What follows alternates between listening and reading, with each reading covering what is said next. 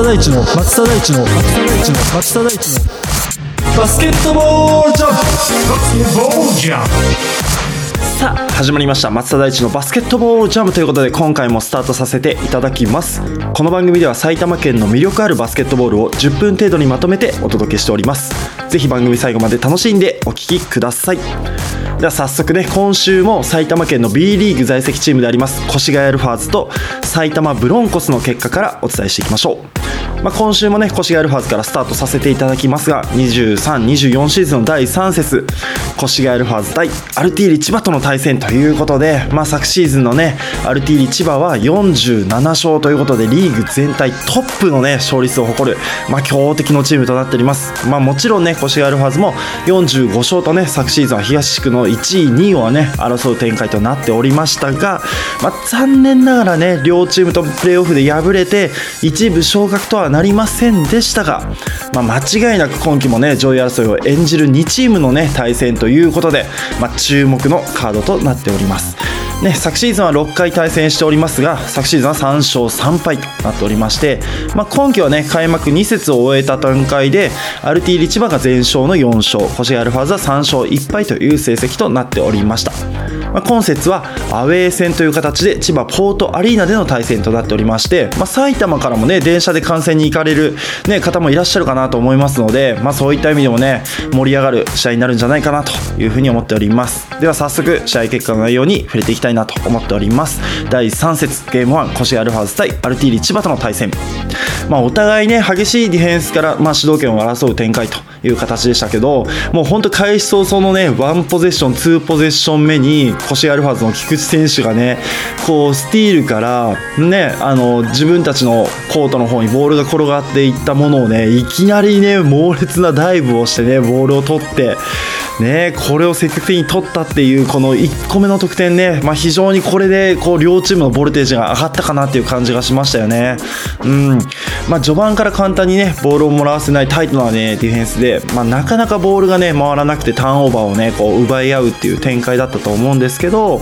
まあ、アルティーリ千葉は、まあ、今季からね川崎ブレイブサンダースから、まあ、新加入した熊谷直也選手がね、まあ、中外で、まあ、高確率に得点を伸ばしてチームを牽引したかなというところに対して、まあ、コシアルファズはベンチスタートから来た LJ ピーク選手がね得点をつなぐという展開で、まあ、ここは拮抗した戦いだったかなと。16対20で、まあ、4点ビハインドという形で2クォーターがスタートとなりました、まあ、アルティーリ千葉はねキャプテンの大塚優斗選手がね、まあ、果敢にゴールアタックしてという形で得点を伸ばすかなというところに対して越谷は松山選手バツ選手が得点で返す展開というところで、まあ、結構拮抗してはいたんですけどフリースローがねちょっとなかなか入んなかったのが残念だなっていうところでしたよね。まあ、スコアの方は32対38で前半が終了という形になっておりました。まあ、後半に入ると流れは一気にね腰やペースになりまして、まあ、早い展開でリズムを作るとねジャスティン・ハーパー選手、まあ、中外のね高確率な得点で、まあ、チームを引っ張ってくると、まあ、日本人選手もこう果敢にねゴールを狙うっていうね展開で、まあ、フリースローをたくさん獲得できたっていうところが、まあ、チームとしては非常に良かったかなというところですよね。このクォーターで58、56と逆転に成功という形だったんですけど、まあ、強いて言えばフリースローがね14本打って成功が5本で35%だったんですよね、まあ、2クォーターからちょっとねこのフリースローの流れっていうのは断ち切れなかったのが、まあ、若干ちょっと痛かったかなっていうところですね。うん。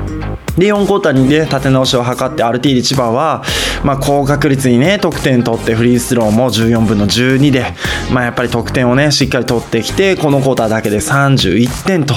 ね、伸ばしてきたのに対して越谷としては井上選手がねここでスリーポイントをね2本入れて、まあ、点数をねこうね縮めようとしてたんですけど、まあ、ここはね苦しい展開を生んでしまったかなということでファイナルスコア80対87で、まあ、大戦を落とす形ととなったかなというところですね。うんまあ、試合終わってフリースローがねやっぱりこう足引っ張ったっていうのがちょっと苦しかったですよね。34分の16ってことで50%いかない47%ぐらいですかねっていうところで、まあ、これがね、まあ、本当たらればなんですけど26本入ってれば、まあ、75%ぐらいで、まあ、よくあるねスタッツ平均ぐらいになるとは思うんですけど、まあ、これだとねやっぱり勝つチャンスがあったかなっていうところで改めてやっぱり接戦のねフリースローの重要性っていうところをね感じられる試合だったかなというふうに思っております。はいということで気を取り直してゲーム2に行きましょう、まあ、ゲーム2もね序盤からお互いの強みを生かす展開だったかなと思います。アルティリ千葉はアシュリー選手っていうね、まあ、アスレティックな選手が得点を伸ばすと、まあ、越谷は LJ ピーク選手がね前半だけで16得点ってね大爆発をしまして、まあ、アタックして点数を取る。アウトサイドのスリーポイントを打っても点数が入る、まあ、安西ヘッドコーチがね求める LJ ピーク選手のね良さっていうところが、まあ、存分に発揮される展開だったかなというところですね、まあ、2クォーター終わって46対38 8点リードを奪う展開となっておりました。まあ、3クォーターに入るとアルティリ千葉は木田選手がねやっぱりこう果敢に点数を取っていく展開となっておりましたけど、まあ、コシェアルファーズも2クォーターに続いて LJ ピーク選手笹倉選手がね得点を伸ばして食らいつくという展開で、まあ、簡単に流れをね渡さないというところだったかなと。でここも、まあ、点差はね64対57ということで、まあ、1点縮められる展開でしたけど7点リードという形で最終クォーター突入となっておりました。まあ、4個体に突入して越谷のねディフェンスのギアっていうのがこう一段上がってねアルティーリ一番はねなかなかこうペイントアタックもそうですしスリーポイントもねなかなかこうゴールがね割らせられない展開という形でしたよね。うん。まあ、対する越谷はやっぱりディフェンスでしっかりしのいでリバウンドしっかり取ってファストブレイクで点数を取ってファールもらってねここの点数がしっかり取れたらやっぱり伸びましたよね点数がね。うん。フリースローもねこのここだけで言うと80%ぐらいかな。というところだったので、まあ、やっぱりここで点数を伸ばせたことでファイナルスコアはね89対71という快勝でね、まあ、1勝1敗という結果となりました。まあ、アルティリ千葉のねやっぱりどこからでも点数を取ってくる日本人選手も外国人選手もそうですけど、まあ、そういうポテンシャルのね部分はさすがという部分の一言でありますし、まあ、千葉ポートアリーナって結構大きいアリーナなんですけど、まあ、連日4500人超えのね、まあ、アックスと言われるね、えー、千葉のねファンの方々が詰めかけるね熱い2ゲームだったかなというふうに思っております。まあ、越谷としては、まあ、前節からね、課題のフリースローだったり、ターンオーバーという部分、まだまだね、改善の余地がある状況かなとは思うんですけど、まあ、チームとしてやっぱりフリースローをね、30本近く獲得できてるって、これ、やっぱり結構大きいんですよね。うん。まあ、やっぱりね、その部分をしっかりとできるからこそ、まあ、攻撃のね、厚みっていうのもありますし、まあ、相手チームにとっては非常に脅威な部分だっていうことがね、はっきりと分かりましたので、まあ、あとは、まあ、決めるのみといういうところですよね。うん。まあ、チームとしてはね、LJ ピーク選手のね、活躍、あとは笹倉玲士選手の得点っていうところがね、伸びたのも非常に良かったかなというふうに思っております。はい、ということで、まあ、次節はね、ウィークリーゲーム10月25日、ちょうど放送日なんですけど、に開催される新潟アルビレックス BB とのホームウィングハット春日部での対戦となっておりまして、で、その後の週末は、現時点ではリーグ唯一の全勝チームですよね。うん、西地区1位のね、神戸ストークスとのアウェーでの対戦というところで、まあ、この勢いに乗るね、神戸ストークス、まあ、昨シーズンプレーオフではね、悔しいなね、敗戦がありましたので、ここは何としてもね、2つ取って帰ってきてもらいたいなというふうに思っております。ということで、コシアルハウスはね、まあ、今節は1勝1敗という形となっておりました。はい。では、どんどんいきましょう。埼玉ブロンコス。第3節のね、試合の内容をお届けしたいなと思っております。はい。久喜市で行われました毎日工業アリーナ久喜でね、10月21、22に開催となっておりました。まあ、今季ね、久喜開催っていうのは、まあ、今季ラストという形だったので、まあ、久喜エリアのね、小学生たくさん来てましたね。あとはブロンコスブースターもね、多数訪れてということで、まあ、初日がね、1200人、2日目は1500人っていうことで、まあ、昨年はね、やっぱり5、600人ぐらいしか入らなかったアリーナに対して、まあ、倍以上入ってるっていうことではねもう本当にアリーナ自体も1600、700ぐらいで満席になるのかなっていう会場をしっかりこう埋め尽くすようなね、うん、会場だったんじゃないかなというふうに思っております。まあ、今節はね、今季 B3 のね、ロスターで最強のね、呼び声が高い、まあ、新規参戦のね、福井ブローウィンズとの対戦ということで、まあ、ブロンコス、ブローウィンズともにね、前節まで3勝1敗という形だったんですけど、まあ、福井ブローウィンズはプレシーズンでね、B1 チームをこう破るとかっていう試合もあったりして、ポテンシャルの高さっていうのはすでにね、証明されてる段階ですので、まあ、ブロンコスとしても、まあ、前半戦のね、ポイントになるゲームかなと思っております。まあ、チームとしても、まあ、どれだけね戦えるかっていう測る指標になると思いますので、まあ、上位チームに、ね、なる可能性の高い両チームですので、まあ、この辺っていうのはね B3 の他のチームとしても、ね、他のチームたちも、まあ、やっぱり大注目のゲームだったんじゃないかなというふうに思っております。まあ、ブロンコスはねしては第2節ラストプレーで、まあ、JJ、うん、ジェイミソン・オバートン選手がね脳震盪判定を受けてしまったということで、まあ、今節はねロスター外となっておりましたが、まあ、会場では本当笑顔でね走ってる姿とかっていうのは見れましたので、まあ、第4節にはね間に合う感じかなっていうところではありましたね。うんまあ、もちろんこのビッグゲームにね JJ 抜きっていうのは相当厳しい戦いになるかなっていうところはねちょっと予想しながら、まあ、見させていただいた感じかなというふうに思っております。まあ、ゲーム1は結果からお伝えしますと78対94という形で福井ブロインズの勝利ということでアースフレンズ東京 Z 戦から連敗という結果とねなりましたけどまずは試合の内容をね振り返っていきたいなというふうに思っております。まあ、序盤からね福井の攻撃力っていうのがね、まあ、光る展開だったかなというところですよね、まあ、福井の0番ポイントガードのね細谷選手、まあ、すごいですよね、まあ、得点力あるポイントガードでねスリーポイント3本を含む11得点連続と、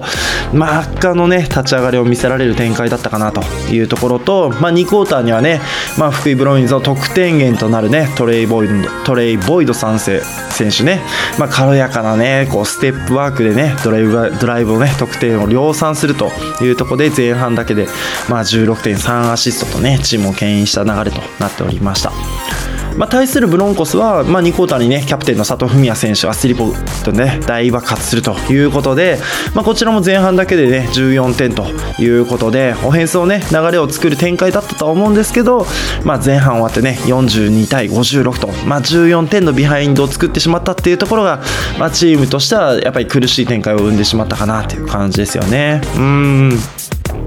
まあ、後半に入ってもやっぱり福井の細谷選手がね得点とアシスト、まあ、ここでしっかりとオフェンスを牽引して、まあ、終わってみればね20点4アシスト高確率なね得点をしっかりと作ってきたというところと、まあ、やっぱりね昨シーズンまで B1 でね実績を上げてきた選手というところもあって、まあ、ポテンシャルをしっかり見せつけられたね展開だったと思いますね。はいあとはトレイ・ボイド3世選手が24点、スリーポイント6分の3ということで、やっぱりこう中外でのね、高確率なね、得点っていうところ、まあ、この2人のね、選手のね、プレーっていうのが、やっぱり福井の強さだなっていうところを見せつけられる展開だったかなというところでした。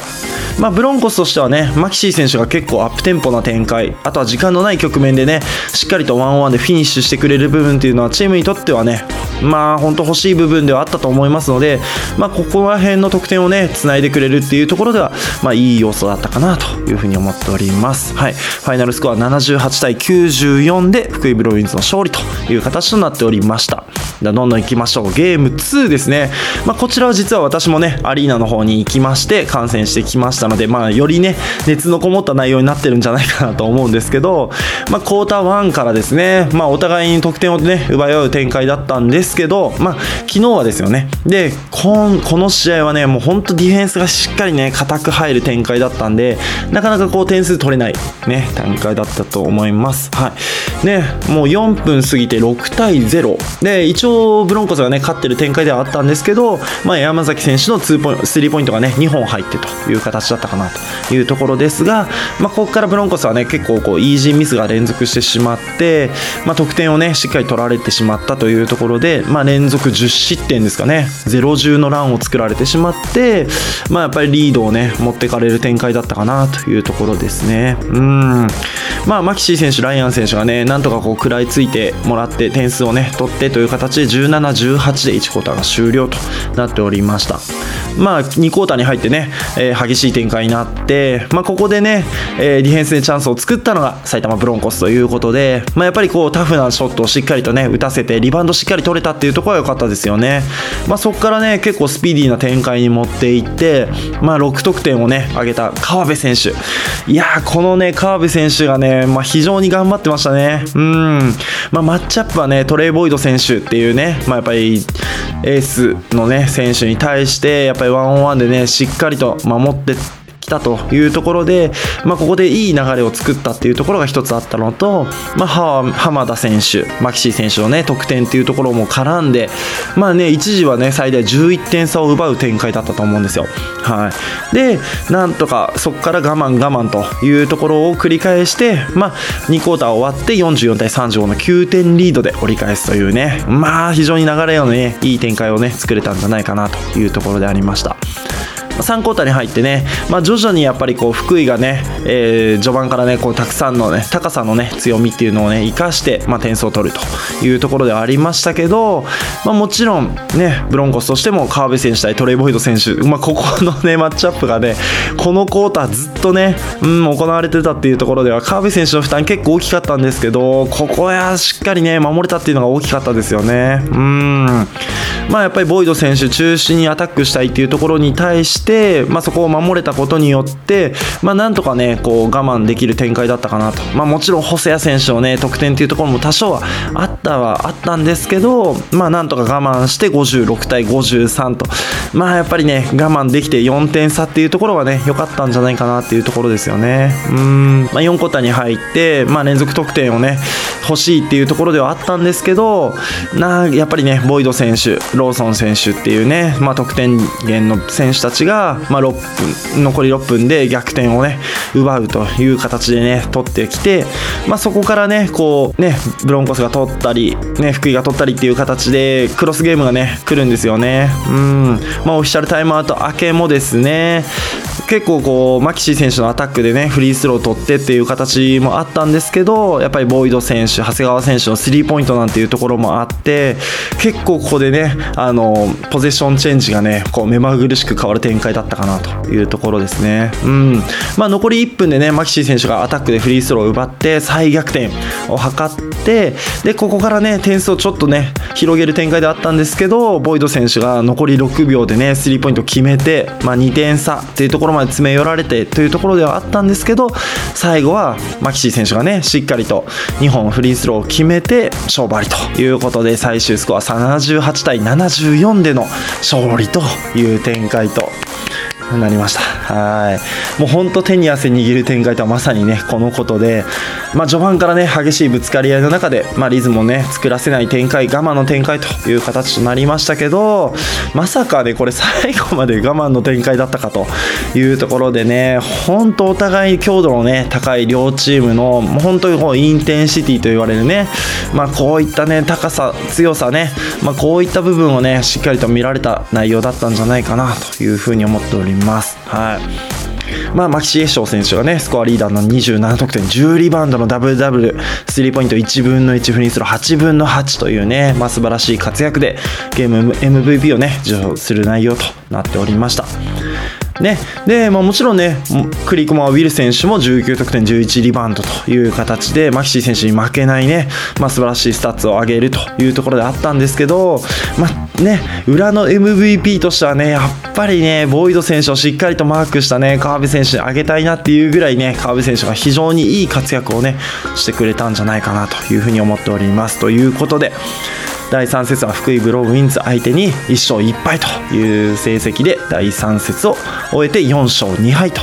ね、現時点は8位という、ね、順位ですけど、まあ、得失点では福井が、ね、4位という形で、まあ、まだまだ、ね、序盤の順位ですのでここから勝ち星を、ね、伸ばせるかっていうところに、ね、期待しながら、ね、見ていきたいなというふうに思っております。はい、ということで、まあ、今日はですねあの新規加入の浜田選手、高橋選手に実はちょっとね僕もいろいろ聞きたいことがありましたのでインタビューをしてまいりました。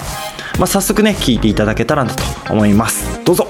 では今日お二人に来ていただいております。浜田選手高橋選手です。よろしくお願いします。よろしくお願いします。えー、今日2ゲーム福井ブローウィンズ強敵相手に1勝1敗という形でしたけどまずはこの2ゲーム振り返っていただいてどんなゲームでしたでしょうか？浜田選手はい。まあ、やっぱり昨日のゲームはどうしても自分たちがやりたいバスケットっていうのができなくてターンオーバーが多かったりとか逆にその大事な時間帯で相手にセカンドチャンスやられたりとかっていうのがあった中で今日はやっぱ全員でリバウンド取ってでオフェンスにオフェンスの部分に関してはあのもう思い切ってやってやるっていうのをチームとして確立できたと思って、まあ、今日はもうユージさんがスタートからディフェンスで激しくやってくれたのでもう僕は気楽にやれました。ありがとうございます。高橋選手はいかがでしょうか？そうですね。昨日の課題としてやっぱり入りがふわっと入ってしまってたのでで今日スタートになったってことでその自分の役目であるディフェンスっていうところでチームの全体のこうインテンシティを上げれたらと思って、えー、頑張ってスタート入りました。なるほど。昨日実はあのターンオーバー結構多かったっていう話で今日そういうモチベーションのこう切り替え方ってどんなことをなんか気にしながらやってたんですか？うわそうですねもう多分キャリアハイぐらいの数だったんで6個 ,6 個はい。もうありえないぐらいやってしまったんでまあけど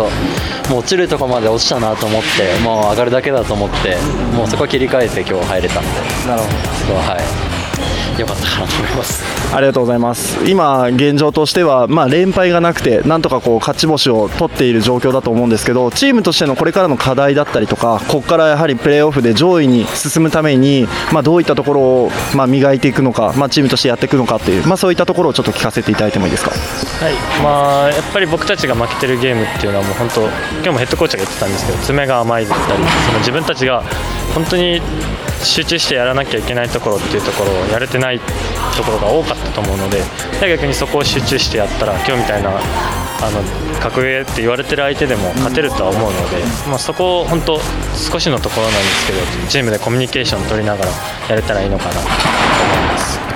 ありがとうございます。高橋選手いかがでしょうか？もうそうですね同じところになるんですけど、まあ、細かいところその自分たちのターンオーバーで昨日も崩れ今日も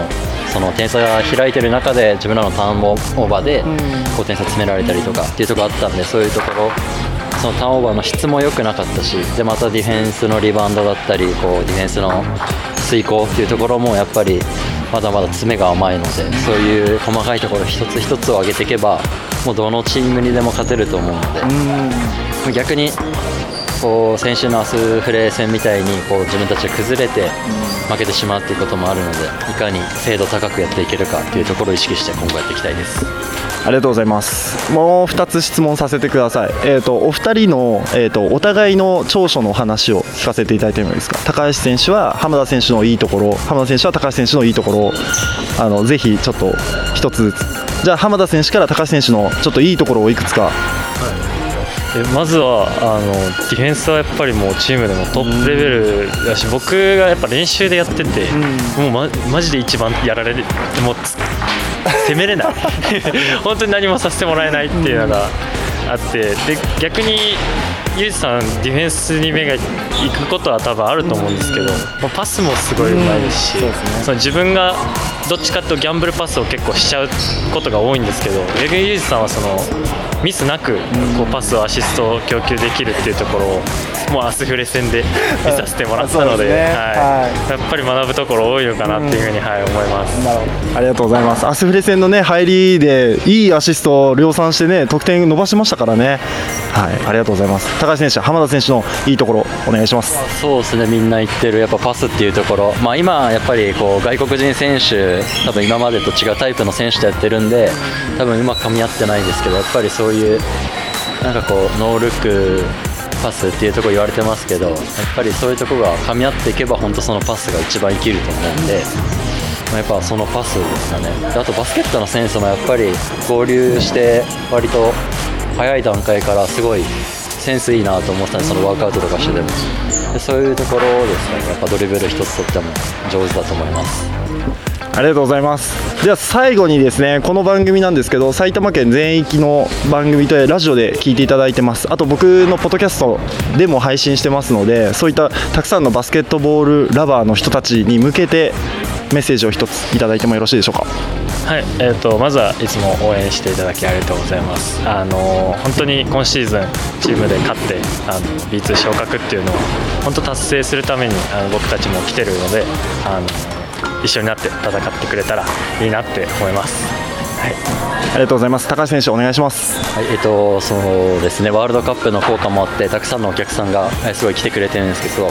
えー、埼玉県を、えー、バスケットで盛り上げられたらと思うので、ぜひ会場に来て応援してください。よろしくお願いします。はい、今日は高橋選手、浜田選手にお越しいただきました。どうもありがとうございました。ありがとうございました。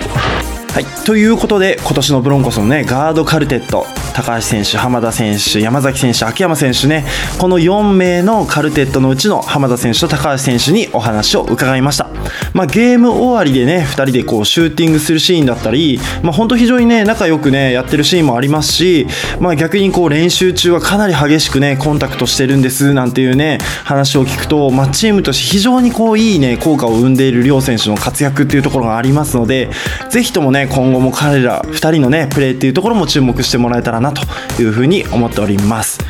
はい。さて第3節を終えて4勝2敗となりましたが、まあ、まだまだゲームは続きます。第4節はですねアウェイ立川ダイスとの対戦となりまして立川立ち日アリーナということで電車でもね行きやすい場所かなと思いますのでぜひ会場の方にも足を運んでいただければなというふうに思っております。まあ私自身はね立川ダイスねもう大学時代選手時代とね大変お世話になったねあの立川ダイスのヘッドコーチ馬橋さんもいらっしゃるということで、まあ、僕自身も非常に楽しみなチームではありますけど立川ダイス自身もね第3節を終えた時点で5勝1敗のリーグ2位という成績ですので、まあ、この好スタートを切ってる相手に対してもしっかりとね挑んでいってもらえたらなというふうに思っております。まあ、僕は土曜日にね会場に足を運ぶ予定となっておりますので、まあ、ぜひともねあの皆さんあのどんどん声をねかけていただけたら、まあ、非常に嬉しいかなというふうに思っております。ということで、まあ、今週も盛りだくさんなね内容をお届けさせていただきました。バスケットボールジャムですがいかがでしたでしょうか、まあ、会場にね足を運んだ際には選手のインタビューとかも積極的にね取りたいなと思ってますし、まあ、これから越谷アルファーズのゲームにもね結構行く予定になっておりますので、まあ、そのあたりも含めて今後のねバスジャムもぜひお楽しみにしていただけたらなというふうに思っております。はい最後までお聴きいただきましてありがとうございました。バスケットボールコメンテーターの松田大地でした。Thank you.